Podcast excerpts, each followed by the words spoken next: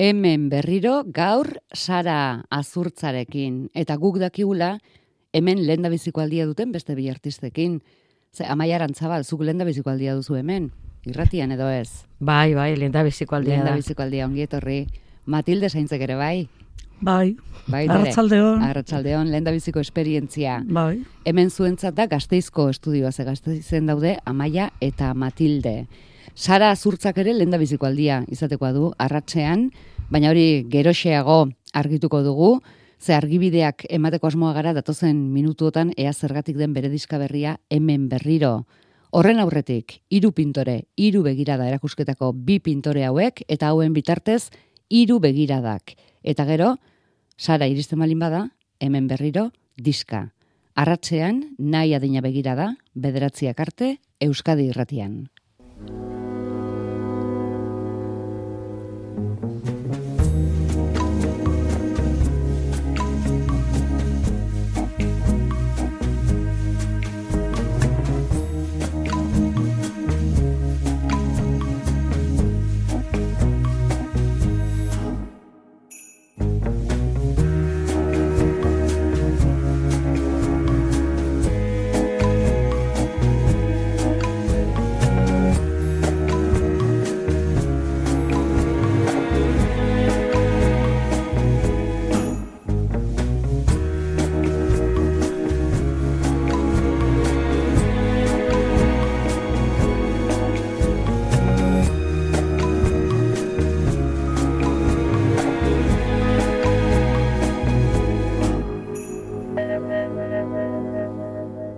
Amaia Arantzabal Matilde Sainz, Arratsaldeon. Arratsaldeon. Biok etorri zarete Arantza Baskaranekin batera dauzkazuen erakusketako lanak aurkeztera, hiru pintore, hiru begira da. Zuen zarete hiru pintoreak. Bai. Arrasatearrak hirurak. Hirurak. Bai. Eta elkarrekin pintatzen hasitakoak edo bakoitza bere aldetik abiatutakoa. Bueno, Amaia eta biok eh, joaten gara arrasateko eh, kulturola eh, zera, zentro batera, Eta, bueno, batzuetan elkarrekin pintatzen dugu, bai. Baina hasi, Matilde? Noiztik? Bai. Bueno, nik hogei urte dara matzat eh, pintatzen, eta eta maiak gehiago. Bueno, bai, ni orain dela hogeita hamar urte hasi nintzen, eta arantzak orain dikan askoz gehiago, ziur ez dakit, baina igual, e, ba, ez dakit, izan daiteke berrogei urte. Berrogei urte. Eta zergatik hasi zineten? Ba, bueno, e, ba, pixka bat, e, eskape bat e, moduan, e, buru belarri zartuta ginen e, etxeko asuntoetan, lanien, eta zerbait, e, nire kasuan zerbait behar nuen e, burua mm, ez, engainatzeko ez dakit. Eta, lasaitzeko. lasaitzeko hori da. Eta sartu nintzen, ba, ba hori, orduan e, zegoen e, arrasateko udaletxeak e, antolatuta e, margo eta marrazkete ikastoro batzuk, eta apuntatu egin ditzen, horrela. Baina ordurako izango zenuen ja da, ez eskua horretarakoa, edo... Bueno, bai, me, marrastu, marrasten nauen, e, batez be gaztetan, e, neiko desente. E, gustatu bai. beti? Bai, gustatu beti, egia da. Gero besta goza bada, egunak zenbat ordu dituen, eta... Horixe, bai. Eta horreteko zenbat hartu litezken, e, oial baten aurrean, aritzeko. bai. Aizu, eta lagunak aurretik zineten edo pintatzen hasi ondoren?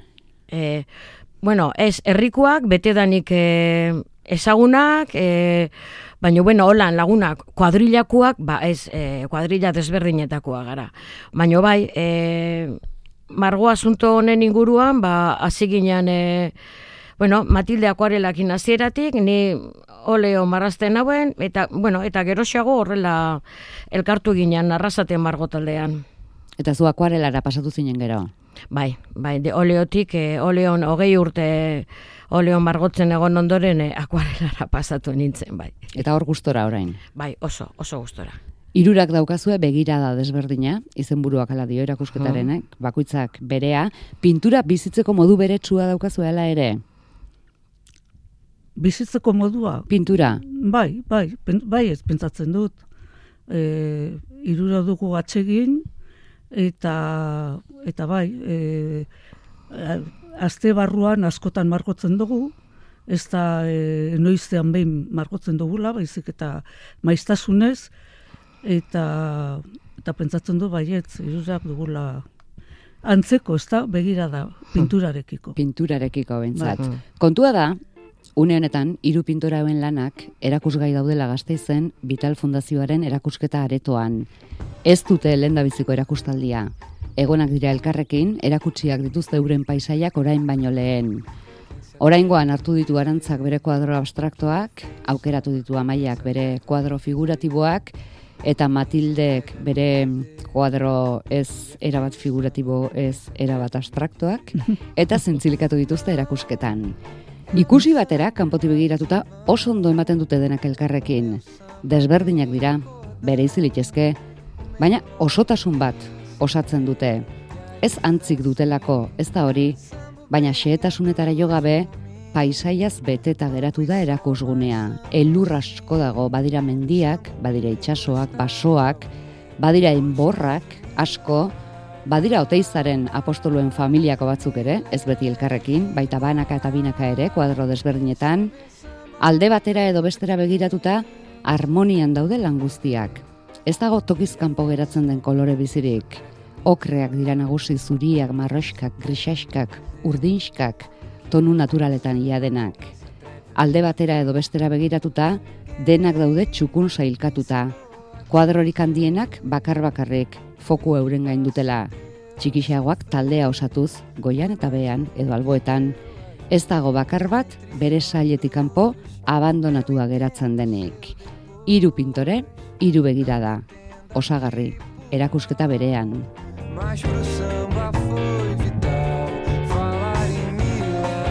Gainera, Amaia Batilde ez dago zuen eskuan hasteko modurik ze argi dago zein lan den norena, baina badazpadako errak sinatuta daude gainera. Eh. Barkatu, zer, zer galdetu duzu? Sinatuta dauzkazuela kuadroak? Bai, Bai, Oituraz, bai, bai, be, behin e, bukatutzat ematen du ditudanean, e, sinatu egiten ditut. Guztiak, bai, bai, ohitura hori daukat. Amaiak ere bai? bai, bai, ni, ni bai, n- e, bukatu bezain pronto ez, batzutan izaten da e, erakustaldia antolatzerakoan, eh? Bukatzen dutenean, ez, normalien ez dut sinatzen. Baina erakustaldia hasi nahi zeinean antolatzen, orduen bai, begiratzen dut sinatuta dauden edo ez, eta, eta bestela sinatzen dut. Ondo ezagutzen duzu, batek bestearen estiloa? Bai, nik uste dut, baietze, ba, ni Matilde ezagutzen dut aspaldidanik, eta, bueno, e, ba, bai, e, estilo diferenteak daukagu, e, begira da, e, gauza berekiko be, desberdinak, baino, bai, e, Eta asmatuko zenukete batek bestearen estiloz marrazten? Edo ez? Bueno, ez dakit, bakoitzak bere estiloa du, eta ez du zertan bestearena, bestearena egin, ez? Ez ez baldin bada Em, falsifikazioaren bat egin nahi duelako. Bai, Ez du zertan bestela. claro. E, neri, e, igual, e, urtsuagoa gustatzen zait, ez dakit, e, e, Pintura esan nahi duzu, ur urtsuagoa. Bai, ur gehiagorekin. Eta, bueno, nire asmoa da, nik badute nolabait eh, norabide bat markatuta ero gustatuko litzaidakena ez da betetzea. Eta da, Eta da, astrazioaren joatea, baina ez e, errealitatean e, ez oinarrituta, baizik eta errealitatean oinarrituta, baina e, nolabait e, gauzen edo nahi du, e, irakatsi nahi dudana, e, e, osea, ikustea, baina ez era bat. gero eta forma difusoetara, iradokitzera. hori da, ez argazki bat egitera, baizik eta e, erakustera bere bere e, nortasuna. Bueno, hasita zaude bide horretan, ze barkatuko duzu gure xehetasun falta zure estiloa definitzerakoan, baina nabarmena da ez direla zure basobideak eta enborrak eta arantzarenak bezain abstraktuak, baina ez da amaiarenak bezain figuratiboak ere. Bai, bai, hala da. Bai, ezberdintasuna daude hiruen artean. No, noizkoak dira, Matildezuk eh, jarri dituzun kuadroak? Bueno, e, nik e, esan dut hogei urte daramatzatela margotzen, eta, bueno, erakusketan jarri ditudanak berriak dira. Ba, azken bi urtetan egindakoak. Eta batzuk e, oraintzu egindakoak, zen nahi dute oso denbora gutxi. Mm. E, bizitza laburra daukate. Nola baita esateko. Basoak maite dituzu? Ba, izugarri, izugarri. E, bueno, eta nire alabak bidaltzen dizkit e, askotan joaten da mendira, eta bidaltzen dizkit argazkiak, eta e, dakielako, ez da gustatzen zaizkiala, eta inoiz ba, hartzen ditut margotzeko gai, eta mm, gustatzen zait gainera e, apur bat e, jolastea e, margoekin eta mm, transgreditzea, ez, e, benetako kolorea. Bai, enbor urdinak egitea esate baterako. Bai, bai. E, bai, kolore bakarrekoa gustatzen zaizkit. Eta urdinak izan daitezke eta hainbat e, baso urdin egin ditut bai. Eta oteizaren apostoluak? Barkatu? Oteizaren apostoluak? Ah, bueno, otoizaren apostoluak ba, da olako e, aipamen berezia, ez, e, utxari e, gehien bat, eta e, aspaldi, e, ari naiz gai horrekin, gertatzen da oso modi sortean egin ditu dala batzuk, eta azken honetan, ba, pentsatu nauen zail bat egitea. Eta zail bat e, egiteko, pues baita ere koloreak e, e, transgreditzea, eta e, bueno, topatu nituen bi kolore horiek, urdina eta lur kolorea, eta gustatu zitzaidan, eta hoiekin e, esperimentatzen, ba, erakusketako ze apostolak atera, atera dira. Mhm. Beraz, sailak egitea zuretzat ariketa modu bada, Bai, esperimentatzeko modu bai, bat. esperimentazioa, bai. E, lehenengo esperimentatu nuen bakar batekin, gero egin nuen e, hilera bat, eta gero beste bak, bi bakar, gero beste bakar bat, eta horrela, ez, esperimentatzen, e, bai, gustatzen zait. Atzekin dut, eta gainera asko ikasten dut. Asko ikasten dut. Amaia zureak dira mendi paisaia zurituak, bueno, paisaiak eta jendea ere bai bertan, Bai. eta portuetakoak, eta zu, zuk ere iaia sail bana egin duzula esan liteke. E, bai, bueno, e, normalien, azten naizenean, e, margotzen, gai bat, gu, gustoko gai bat aurkitzen badut, e, ez naiz geratzen, e, e, kuadro bakar batekin, marrazki bakar batekin. E, za, egiten ditut, e, ga- gai berdinari buruz, ba, hiru, lau, bost, inkluso sei bat ere bai. Eta orduan, ba, ateratzen zaizkit, ba, horrelako serieak, e, gai berdinari buruz, baino, baino desberdinak. Eta, bai, gustori ibiltzen naiz e, holan, zailak, e, seriak egiten. Egiten. Amaia, zeuri ere iritsi egiten zaizkizu argazki horiek, edo zeu joaten zara bila.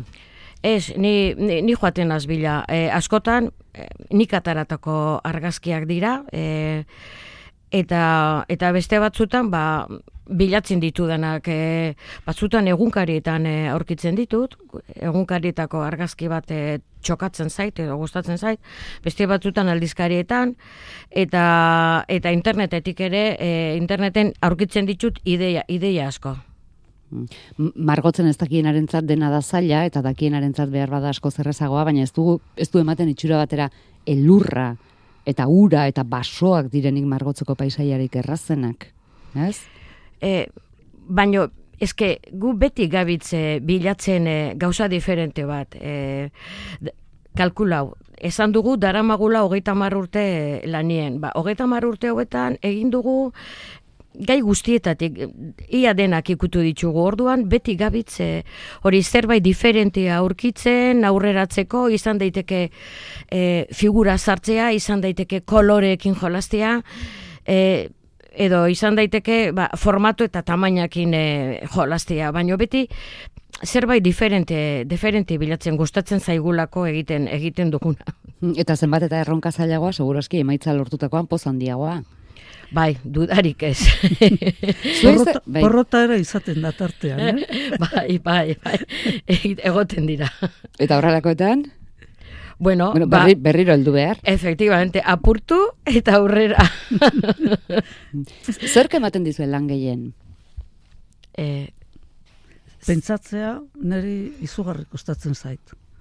E, beti ari zarelako gauza original baten bila, eta originaltasuna nun dagoen, ez? Osa ez duzu nahi errepikatzea lengoa eta behin eta berriro e, gauza bera egiten aritzea. Orduan, originaltasuna, pues, e, askotan ez duzu ikusten nun dagoen, eta aurkikuntza hori izaten da, bueno, niretzat bentzet e, zailena. Eta gero, jakina, e, akuarelan, e, pigmentoa eta ura sartzen dire jokoan, eta mm, urak protagonismo handi hartzen da, orduan, jakin behar duzu zen neurritan jarri biak, e, nahi duzun hori e, lortzeko, ezta? Eta horrek ere, pues, bere, bere lana dauka eta bere erronka. E, erronka baten aurrean jartzen zaitu, ez? Urak. Amaia, zure kasuan? Bez, eh, ados nago Matildekin. Nietako be, eh, zailena izaten dea, izaten da, hori, jakitea zer nahi duzun egin, eh? Askotan, uste dut, artista guztiei gertatzen zaiela, ba, geratzen zara zuriz, ez? E, derrepente, ba hori, e, ba batean ez daukazu ez zerre, e, buruan, eta hasi zara, ba hori, gorozu jarraitu, zerbait egiten, eta momentu zailak izaten dira. E, baina, bueno, hori superatuta ondoren, ba, bigarren erronka izaten da, hori, ja, margoak, koloreak, formak, e, marrazketa bera, e, bueno, ba, beste dana. Momentu honetan gazteizen erakusgai dauzkazuen lanetatik, zein da Matilde zuretzat kutxunena? Hombre, niretzat kutunenak dira e, otoizaren e, apostoluak. Jenteak, bueno, e, ez dakit zer zaten duen, ez? Baina e, nik oso maite dut arantzazu eta otoizaren lan hori e, izan duen historiagatik, baina baita ere duen formagatik, ez? E, eta izugarri, bueno, gustatu zitzaidan aurreko batean irakurri nuena, ba, e, oteizari galdetu ziotenean. Eta nundik e, sortu dituzu hor- e, olako formak, ez? Eta berak erantzun zuen. Ba, ingurunean daude, le, begiratu leizazuloetan, eta arantzazura basoaz, ba, hori ikusten duzu. Ba, e, leizazulo horiek edo utxuni horiek ez da berak horre oinarritu zituen e, eta bueno, guzti horrek eh, benetan, benetan e, niretzat e, unkigarria da eta eta eta hori da. Nik gehien maite dudan obra orain hor daukadana. Amaia, zure kutxunenak? Ba, oso zaila, porque e, jarri ditudan guztia gustetzen zaizkit, eta eta tailerrean daukaten beste mordo bat ere gustatzen zaizkit. Denak dituzu maitea. Bai, bai, e, hori egisa da. E, igual holan, ez dakite, paisaiarenak, e, baso, baso paisaiak, e, edurtuak eta edurgabe e, asko gustatzen zait, bai. Hiru hiru pintoreotatik nor da exigentena? Nik uste dut, exigente, eh, holan, exigente moduan, Igual bakoitza bere neurrian, ez dakit. bai, baino oso, oso exigenteak besta, osea, mm, eh, nik uste dut, e, irurak antzera, osea, z- zabitzen lanien, itxen duzu alduzun e, hobetuen e, gauzak, batzutan ateratzen dira ziratik ateratzen doia oso ondo, eta beste batzutan, ba, bueno, e, lan gehiago inbiozu, baino exigentzia maila hori badau, baino ez da oso oso Ni adibidez ez naiz oso tematia e, e, zerbait egiten ari naiz eta ez zait gustatzen ibili e, pasau eta pasau eta berriro errepasau eta oso azkar bukatzea bukatzekoa naiz. Hasi eta dida. Mm, Aurrera. Bai, bai. E, urak eramaten nau eta akuarelak e, zait gustatzen errepasatzen ibiltzea. Ze, errepasatzen hasten banaz, ja e, desitxuratu egiten dut e, akuarela zer da. Orduan, saiatzen naiz, e, bai, e, alik eta azkarren bukatzen, eta ja ikusten dudanean, bueno, bau gustatzen zait, horrela usten dut. Urrengo egunerako eta urrengo eguneran beste begirada bat ematen diot, eta eta gehienetan horrela gelditzen da edo detaileren bat e, birpasatzen dut baina ez larrei. Exigentziaz galdetzen dizuen batez ere izaeragatik, seguru asko ba, batzuk oso konforma gaitzak izaten direlako eta besteak ez hain konforma Mm. Gaitzak. Mm. Ja. Bai. Ba, Ez da nire kasua, eh? Ni eh, errez konformatzen naiz. Bueno, zuek patxada eta gustora egiten Bai. duzu lan, eta Bai, bai, Matildek bai. dira, eta kitxo. Bai, neko azkar. bai. Ez, Eta, bai. bueno, konforma gaitza, a ber, konforma gaitza naiz, aspaldiko lanekin, ez? Adibidez, eh, badago nire semearen etxean eh, margo bat, nik eh, oparitu niona, eta aholkatu behar diot kentzeko. eta beste bat emango dio dalaren ordez. Bueno, garaian garaikoa, ez? bai. bueno, horrek esan nahi du, sentitzen duzula asko aurreratu duzula. Edo, Bai, bueno, edo beste bai. bide bat hartu duzula, edo Bai. orain zaudela konformeago egiten duzunarekin, lehen Bai. baino. bai, baliteke bai. Bai. Bueno, Mm. be- berria oparitzen bali badiozu, segurunik, Bai, onartuko oparituko dizu. diot, bai. Bueno, e- berandu, igual, berandu baino lehen. hori da. Bueno, irurok elkarrekin erakusteko aukera izan duzu orain e, gazte izen baino lehen. Ideia ona iruditu zitzaizuen irurok elkarrekin? Ez dakit, bakarka baino babestuago, edo, e- edo ez. Bueno, ba, ba bai, e, pentsatu genuen e, iruren artean hori aldaba gehiago jo genezakela eta igual leku gehiago le, gehiagoetara heldu ez eta bueno, ez ideia ona iruditu zitzaigun eta Et, eta honen aurretik, Hmm. eh, aretzabaletako eh, Arkupen zen. kulturetxean Ah. egin genuen irurok bebai, irurok eh, elkarrekin, eta oso ondo joan zitzaigun, bai, eta bueno, ba, pentsatu genuen, Bueno, bai. jarraitzea, ez da? bai, ikusi genuen e, e, ez zutela desentonatzen, e, ez bata ez bestiaren estiloa, oso oso ondo- elkartzeko modukoak. Bai, hori da, oso ondo geratzen Bai. zirela, naiz eta diferenteak izan, eta, bueno, aurrera jarraitzea pentsatu genuen. Mm, Eta orain gazte izen zaudete, bueno, daude Bai. zuen lanak, martxoak emeretzira arte. Zuek ere joaten zarete? Zuen Bai, bai. Bai, bai, lanen ondora? egiten dugu buelta batzuk bai. Bai, eman, eman ditugu buelta batzuk arrasatetik e, gazteizera. Hombre, ba, e, batien lagun kuadrilla batekin, horrengoan familiakoekin, horrengoan beste lagun batzukin, eta eta horrela, bai. Kokapena zuen esku izan zen? Non jarri zer? Bueno, ba bai, gutxi gora bera, gutxi gora bera, gutxi gora bera, bai, horrela suertau zan. Hasi ginean e, obra barrura sartzen, eta joan, ginean le, leku diferentintan jartzen, eta azkenen, e, bai, leku horietan geratu, geratu dira. Eta ondo, e, igande honetan, e, Bai. zera, bizita gidatua egingo dugu, eguardiko amabietan. Amabietan, bai. Bai, Irurok egongo zarete. bai, hirurok irurok egongo egongo gara, gara. Eta ja nahi duena joan, eta norbaitek zerbait galdetu nahi balin badu, eta Bai, Bai, hori da. hori da. Bai, argibide hori guztiak. bai, azalpentso bat egingo dugu, eta gero, ba, alderak e, baleude, ba, primeran, Zuek erantzuteko prest. hori Bai. da. Bueno, hemen entrenatu duzu epikin bat. bai, bai, hau entrenamendu bada. Igandean, eguerdiko amabietan. Hori da, Hiru pintore, hiru begira da. hori Bai. da. Mm, Elbidea? E, foru, foru plaza da, ez da? Bai, foru Fo- plaza, Foru plaza, eh, bai, e, Vital kutsako, pues, e, bai, erakustokia. erakuslekuan, bai. bai. Ba, Maia Arantzabal, Matilde Sainz, asko estimatzen dizuegu isita.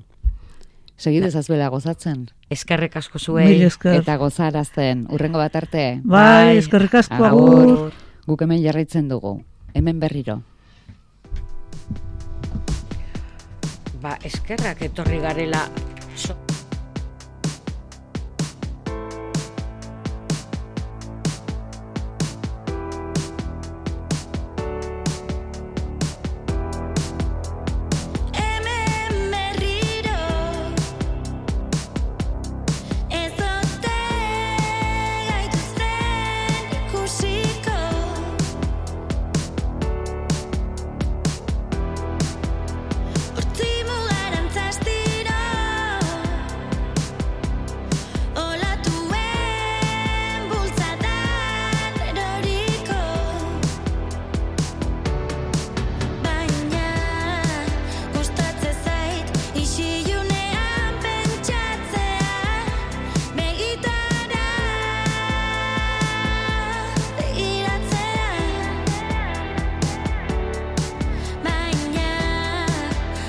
Sara Azurtzari hemen berriro esateko asmoa genuen, baina Sara Azurtza, ez dakigu zer arrazoirengatik, ez da iritsi dudanean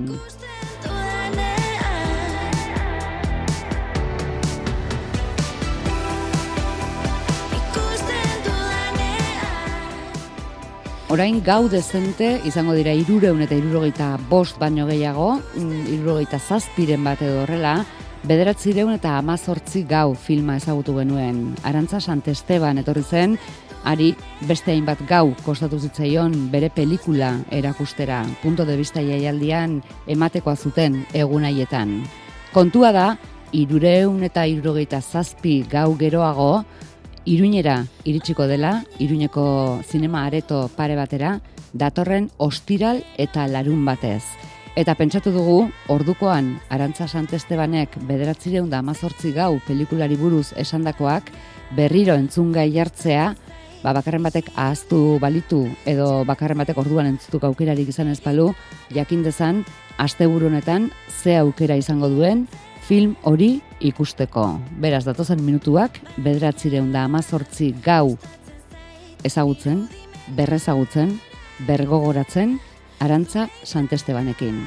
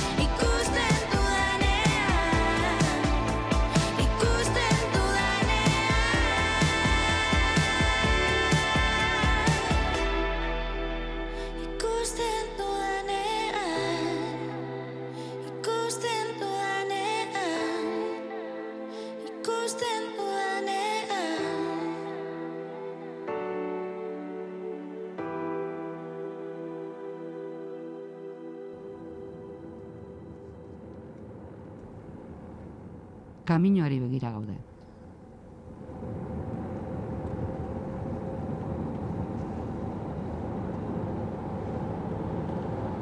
Kaminoan doazen autoei, zehatzago esateko.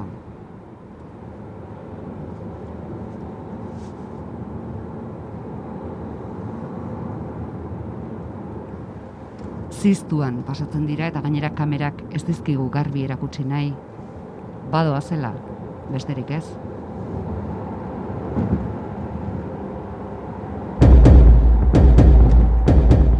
Pasa egiten direla, gure harreta segundu erdiz erakarri ondoren. Laranjatuz doa irudia, urdinduz, berdetuz beste uneren batean, azkenean geldirik dagoen autoa biztarazten zaigun arte. Arantza Santesteban, Arratsaldeon, Arratxaldeon. bide ertzetik abiatuko gara. Bai, Ados. goazen, bai.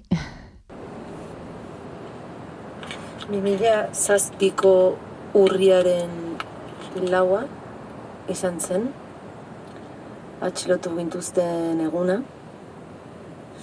Seguran ginen bilera batean, eta bile- bilera horretan geunden taldekideak legez kanpo utzitako alderdi politiko bateko kidea ginen. Arantza da, bat. berari gertatua kontatzen. Ez digu guri kontatzen. Gidariaren eserlekuan eserita, eskuan duen Gai grabagailuari kontatzen dio. Kamararik ez balitz bezala. Eta gertatua zehatz mehatz azaldu nahi balu bezala. Entzun duzue atxilotu egin zuten Elkarrizketa 2007 urtean, seguran bilera baten ondoren. Eta atxilo eraman behin-behineko gatazkari kartzelaldira. Bere ahotsaz gain aurrerago paperak ikusiko ditugu epaileak Baltasar Garzonek ze agindu sinatu zuen eta gero detaile gehiagoz haren aurrea eraman zutenean nola sentitu zen.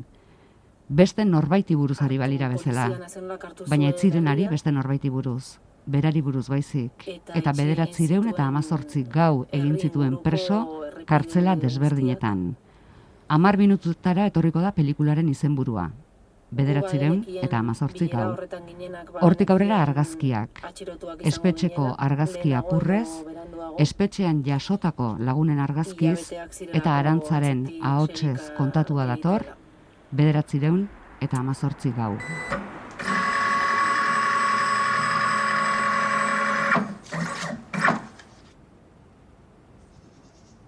Maiterekin nabil patioan bueltaka. Amar itzuli egiten ditugu alde batera eta beste amar beste aldera. Urte asko mendaramatenek esaten dute patioari bueltak norabide berdinean eginez gero, belaunetako bat gehiago kargatzen dela. Norabidea txandakatuz biak izorratzen dira, baina motelago.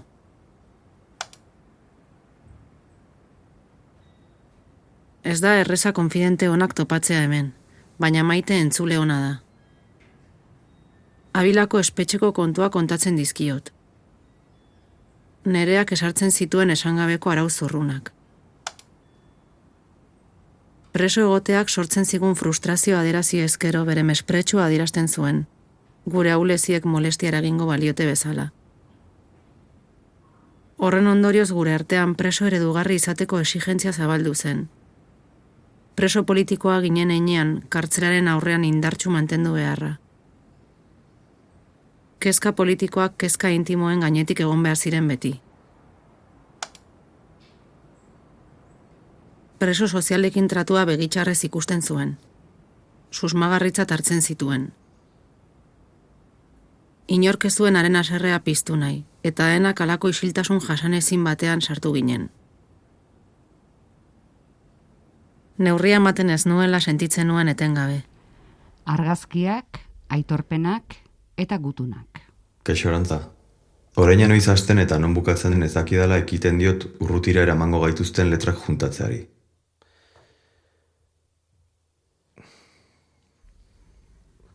Gutun hau filmeko muinetako bat, Gaumina. arantza parean duela irakurtzen dio bozgoraz lagunak. Eta gero etorriko dira askatasuna eta ongi etorria eta behin irten ondoren ni ja beste leku batean nengoen sentipena hitz bihurtua. Bederatzireun da amazortzi gau, erakutsi dute jada hainbat jaialditan, saritu dute pare batean, arantza beste leku batean, zeunden eta zaude. Bai, bueno, denak eh, gaude gutxi gora bera mugitzen, ez? Osea, beste leku batean nengoen, ez nengoen beste leku batean nengoela esaten ari nintzen leku horretan ez da ere. Beraz, bai, takit, ba, beste... Osea, vibrazioak ere, ez? Vibratzen dugunean, pues, mugitzen gara lekuz, ez? ez, ez. Azken urtetan nola nahi ere, erabat pelikulari emana. Zer zenbat gau izan dira, hasi Eh, zinenetik. Hasi nintzenetik pelikularekin. Bai, Ba, ez dakit. E, azkeneko lau bost urteak izan dira pelikularekin, baina ez dut euneko unean ez naiz egon pelikula egiten, eh? Osea, naiz egon gau guztiak pelikula honetan pensatzen, ba, tartekatu dut ere txandakatu dut lan beste lan batzuekin. erakutsi duzu jada han eta hemen, bederatzi egun barru iruinen erakutsiko duzu. Bai. Urduri zaude? Bueno, bai, banago, bai, badaukat espektatiba ber iruñan nola funtzionatuko duen. Orain arte ibili gara nazioartean, eta nazioartean ondo funtzionatu du, eta bueno, oso harrera ona izan du, ez? E, baina, bueno, etxean beti da ezberdina. Eta orduan, ba, ipiskate espektatibarekin aber, ze pasatuko den. Zuk noiz erabaki zenuen kartzelaldiak eragindako leku aldaketa hori pelikula batean kontatu nahi zenuela. Ba, izan zen, e, nire ustez badago inflexio puntu bat hor, eta izan zen, ba, gure paiketa maitu zenean, ez? Ordura arte bizitzea, pf, bueno, pixkat parentesi artean bizi nintzen, ez? Halako sentimen badaukat, ze e, paiketa egin gabe eta espetxe eskaera altu batekin, ba, zaila da hola egotea, zaude esan ez hemen. Eta orduan hor, ez dakit, pues baten bati sartuko zaio sormena lantzeko gogoa, baina nik ez nuen gogo askorik, eta eta orduan nik uste dut hori amaitu zenean izan zela, bueno, pues ja, ez dakit, beste begirada luzerago jarritako begirada batekin hasi nintzen bizitza bera begiratzen, eta tartean ere sortu zen pelikula hau egiteko gogoa, ez? Zuk buruan ametsetan ze, ze pelikula ikusten zenuen. Galdetzen dizugu, Mhm. bere garaien, bere garaian gutunei buruz hitz egin zen igulako, hemen egindako bisitaren batean. Bai. Espetxeko gutunei buruzko film bat egiteko asmoa dut. Bai, bai, hala, hala zen. Hala, honera etorri nintzenean hala zen, jo, no aldatu dien gauzak. Baina, bueno, pues gutunekin pasatu zitzaiana izan zen, nik gutun hoiekin denbora desente eman nuen, eta irakurri, ber irakurri, buelta bat, beste buelta bat, sinematografiko kinolaman forma bat gutun hoiei pelikulak ikusten, gutunei buruzko pelikulak ikusten. Eta pixkat saturazio moduko bat ere izan nuen, eta erabaki nuen, ba, bueno, erabaki nuen, bi urte egon nintzen e, gutun hoiekin, baina une batean pentsatu nuen, bueno, bi gauza pentsatu, pentsatu nituen, bat, preso nengoela gutun hoiena, eta zeukara zentzurik, hain zuzen ere, egiten nahi izen gaiari buruzko pelikula bat egitea preso sentituz, orduan izan nuen gutun eta artxibo horretatik liberatzeko alako behar handi bat, Eta bestea kontuatu nintzela nik nituela gutun hoiek eh, oso romantizatuak bezala, ez? Orduan ni neukan ere bai nirekin, ba, ez dakit, pues, kartzelako gutunak, eta, ez, ba, ez dakit, hor daude referente ezberdina, baina hor Rosa Luxemburgo, eta Mandela, eta Gramsci, eta orduan nik neu ere neukala, nola korrespondentzia hori romantizatu, baina nik gutun hoietara e, bidai egiten nuenean, gutun hoiek etzeukaten, zer, etzeukaten refleksio handirik eta oso trascendentalik edo politikorik edo horetzegoen muin handirik ziren oso arruntak eta oso simpleak egia esan, ez? Oso bes- beste leku batetik idatziak. Orduan erabaki nuen, pues, joan behar nintzela beste gauza batzuen bila, ez? Ez zirela gutun horiek nahikoak kontatzeko nik nahi nuen. Bada nola, nahi ere hasiera txiki bat entzun dugu, bada gutun bat bereziki, Bai. besteren bat ere aipatzen duzu, baina bat bereziki Bai, bai. E, pixu desente duena Hmm. pelikulan, benetako gutuna da, edo hori Bueno, historiora ondo datorkion... Benetako gutun batean oinarrituta dagoen testua da.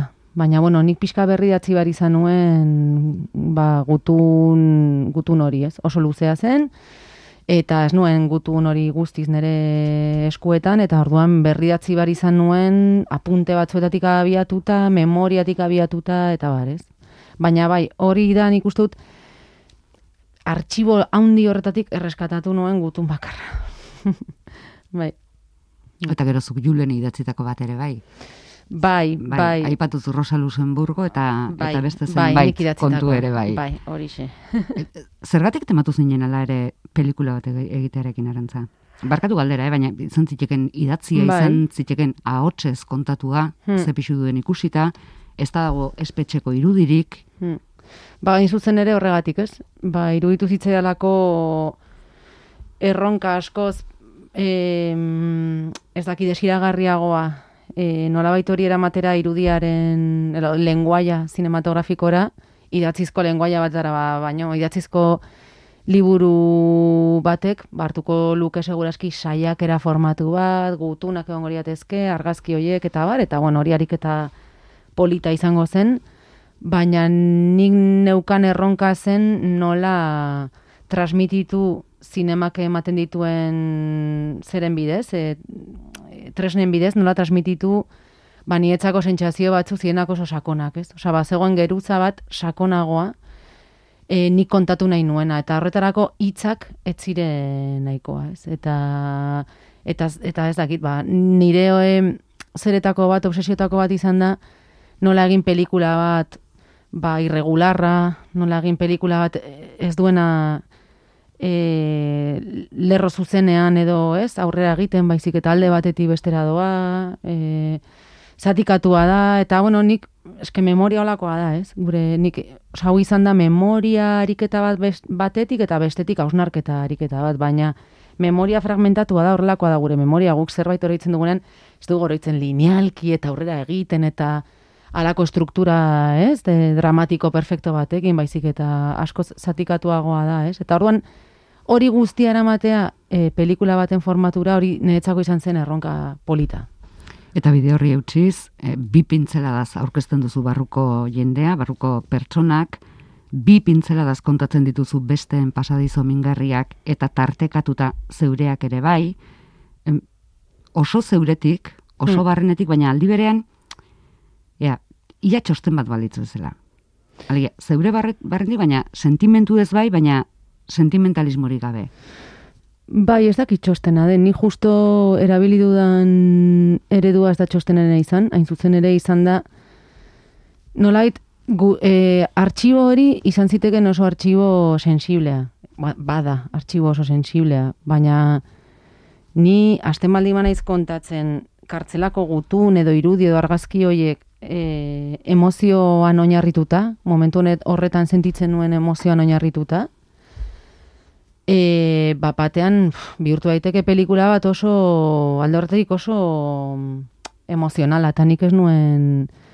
Osa, niri emo, ba, jendea badaki kartzela oso egoera kabroia da. Orduan nik ez dut kontatuko nolakoa den osea, nolakoa den hori emozio bidez, ez? Nere ustez, em, deskribatzen baldin badute egoera asko aukera gehiago irekitzen zaizkio ikusleari e, hori interpretatzeko edo hori sentitzeko, nik esaten baldin badiot, baino ikusleari ze sentitu behar duen, jakina kartzelan, ba, gaizki, edo, ez? Eta orduan nire asmoa zen, e, txostenaren hizkuntzatik egin baino, nolabait egin e, ahots bat deskriptiboa.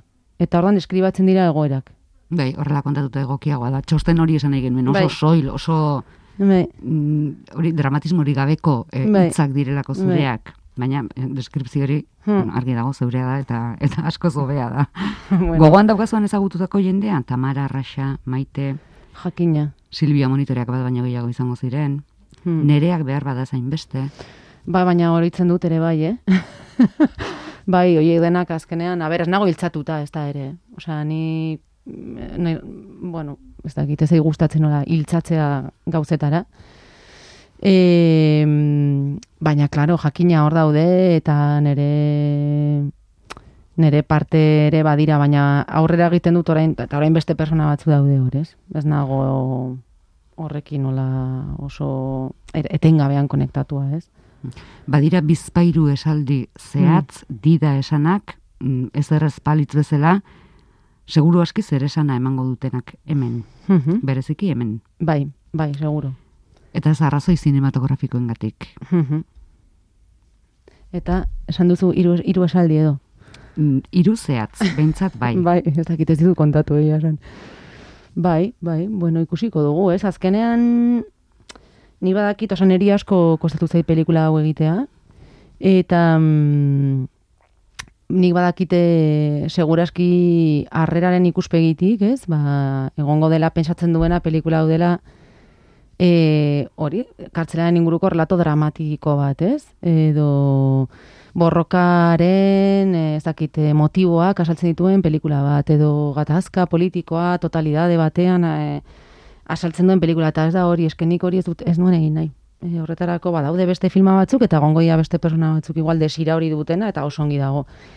Baina nik gehiago nahi nuen nolabait em, ba beste leku batetik kontatu gauzak. Subjetibidade politiko bat nolabait komplejuagoa edo edo ez daki komplejuagoa edo em, ez egonkorragoa dena, ez? Eta nik uste dut horrelakoa garela, orokorrean, bez bakarrik e, militantzia politikoetan, baizik eta bizitzan, harremanetan, lanean, oza, askoz ez egonkorragoa gara, baina nolabait e, relato politikoak beti simplifikatzen du asko militante baten barne dialogoa, ez? Orduan nik hain zuzen ere nahi nuen horrekin apurtu, ez? Nik aldarrikatzen duana da, zalantza, ez egonkortasuna, dudak izatea ere bai, egin duzunarekiko edo egin ez duzunarekiko, eta eta bueno, hori hori izan da nire motivazio printzipala beste leku ba, jaki, e, batzuetatik adieraztea hau dena, ez? Eta horrek izango duela harrerari dagokionez ba, ez dakit nola esan duzun, polemikoagoa, edo izango duela Zeresana. zeresana, hori da, zeresana, ba, ni pres nago, zeresan hori egon dadin, ze eske iruditzen zait, erabat beharrezkoa, eta iruditzen zait nire, nire posizionamendu politikoa eta konpromesu politikoa orain horretan dagola, nolabait beste irekitzea gehiago, ba, politikoa den horren errepresentazioa edo e, hemen ere pff, askotan nola simplifikatu ditugun gauza asko, ez? Izenburura gauak ekarri izana ez da kasualidadea jakina. Hmm, bai, bueno, hor badago anekdota bat askotan kontatzen duena, eta da, ba, hori justo kartzelan e, entzunian bati behin, ez? Hori, epaileak esaten ziola, berak e, epaile horrek ezagutzen zuela kartzela, ara joaten zelako presoak bisitatzera, eta bar, eta berak esan zian, nik epaiari esan nion, bueno, bueno, jakiteko zer den espetxea, espetxean lo egin behar da, ez? Espe, espetxean egin duzu gaua pasa, ez? Jakiteko zer den espetxea, eta pixkat horregatik erabili nuen gauarena, iruditzen zaialako gauak ematen digula beste jakindura bat e, ba, bizitzen edo ditugun leku hoiena, ez? Ze izan zen lehendabizi narrazioa edo edo irudia? Irudia. Bai, lehendabizi irudia eta azken, azken, azkenekoa hotxa. Mm. Argazkietara jo duzu? Mhm. Hori delako daukazun materiala besteak beste. Mm. Argazkikin jolas eginez, batzuetan kolaxen bat e, montatuz, detaila erakutsi, zurrutiratuz, gerturatuz. Hmm. Bai, igual hori hori izan zen za- zaiena, ez? E, hor badaude bi argazki mota batetik nik espetxe barruan lortu nituen argazkiak, ba, bai ONG edo alako edo kanpoko langileek kamararen basartzen batzuk oso pozgarria gainera, bide batez esan dezagun. Zer? Eh, batzuk oso pozgarriak, ba, in, in, igerik eta txapelketan irabazi zenuenekoa, Bai, eta... Hori polita da, bai. Bai, bai, hori da nire favoritoa. eta hoiek daude alde bartetik eta bestetik daude kanpotik ba neri bidaltzen dizkidaten irudiak, ez? Ba gutuna zaletan eta askotan jasotzen dituen pf, argazki pilo bat eta pixkat hoiek begiratuz denborarekin eta ba hori iruditu zitzaidan bazegoela ere bai material asko bueno, ba- batetik irudiak dira eta zinea pues, neurri handi batean irudia da, ez? Baina bueno, ez bakarrik horretatik, baizik eta begiratzen dituenean kanpokoek eh, bidaltzen dizkiaten argazkiak, ba, bueno, sortu ziren hainba galdera, ez? Eta saiatu naiz ere bai ba, nolabait anabasa horretan ze argazki asko ziren eta kontraste handia dago espetxeko nolabait pobrezia os, o, o, orotariko pobreziaren eta gehiegizko irudi hoien artean, ez? Eta orduan pixkat, bueno, horren inguruko refleksio bat ere egin nahi nuen. Segurazki, de, deformazio profesionala izango da, baina guri Bai. belarrietara etorri zaigunak mm, erakarri du, erabat gure gure harreta, A- are gehiago askotan Hmm. belarrietara datorren ari gadi, ez gara jabetu egin zen baden bora dara magun irudi bati begira. Mhm, claro, bai. Bai, ez, beti entzu, entzuten denak badu. Gero pelikula honetan ere niri asko interesatzen zitzaian, hain zuzen ere isiltasunak ere izan zezala bere lekua, ez? Eta nik uste dut amaiera aldera pelikula isilean migarotzen da azken minutu luzeak. Eta bazuen ere bai zentzua, ez? Nolabait beste soinu batzuk ahotsa ez diren beste soinu batzuk ere lekua izatea eta iruditzen zaidalako ikusleari ematen diola beste aukera bat, beste poso bat eta gerora iruditzen zaidalako ere bai isiltasunean ere egin ditu, ditudala nik gauza asko, ez? Bakardadean, isiltasunean eta hor nolabait ba bueno, izan barzuela bere lekua, ez? Hitzak asko neurtu dituzu?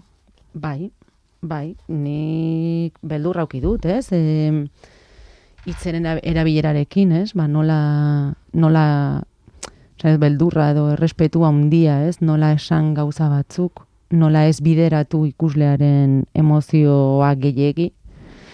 Mm, zer esan, ba, gehiegi esmintzeko, baina zer esan ere bai nire ustez importantea dena, ez? Orduan kontentzio ariketa bat izan da, eta hori da gehien kosatu zaidan. Os, nik uste dut ahotsa idatz, ire- idatzi nuela amaieran, eta idatzi nuen amaieraren am, amaiera arte. Osea, irati gorosti izan nuen horretan lagun, eta orduan berarekin asko egin genuen pinpon moduko bat, ez? Ni bialtzen nion testu bat, eta esaten nion, bale, emozioren bat, edo zerbait aurkitzen duzunean, gorriz azpimarratu eta itzuli, eta orduan itzultzen zian, eta nik berri jazten nuen, eta berriz ematen nion, eta hola egon ginen amaiera arte.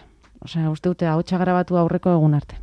Deigarri egiten da arantza sekula ez diozula kamarari Hmm. begiratzen zuari zara, bueno, zure gauzatara. Ez? Osa, grabagailuari, edo beste etxe soil horretan desagertuz agertuz. Bai, Gu- Gu ez bageunde bezala. bai, bai. Nik nahi nuen, bueno, erabaki asko hartu behar dira pelikula bat egiten duzunean, eta orduan hor hartu nuen erabakia izan zen, nolabait joatea esanguratsuak ziren egoera edo leku batuet, batzuetara, eta hor grabagailuari on eman eta abertzea teatzen zen, ez? Eta orduan konbokatzen dituen pixka memoria, karo, aurrez jakina, nik banekien ze pasarte kontatu nahi nituen, ez? Eta non bakoitza, baina ez nuen egiten, hor- hori idazketa ariketa ez nuen egin.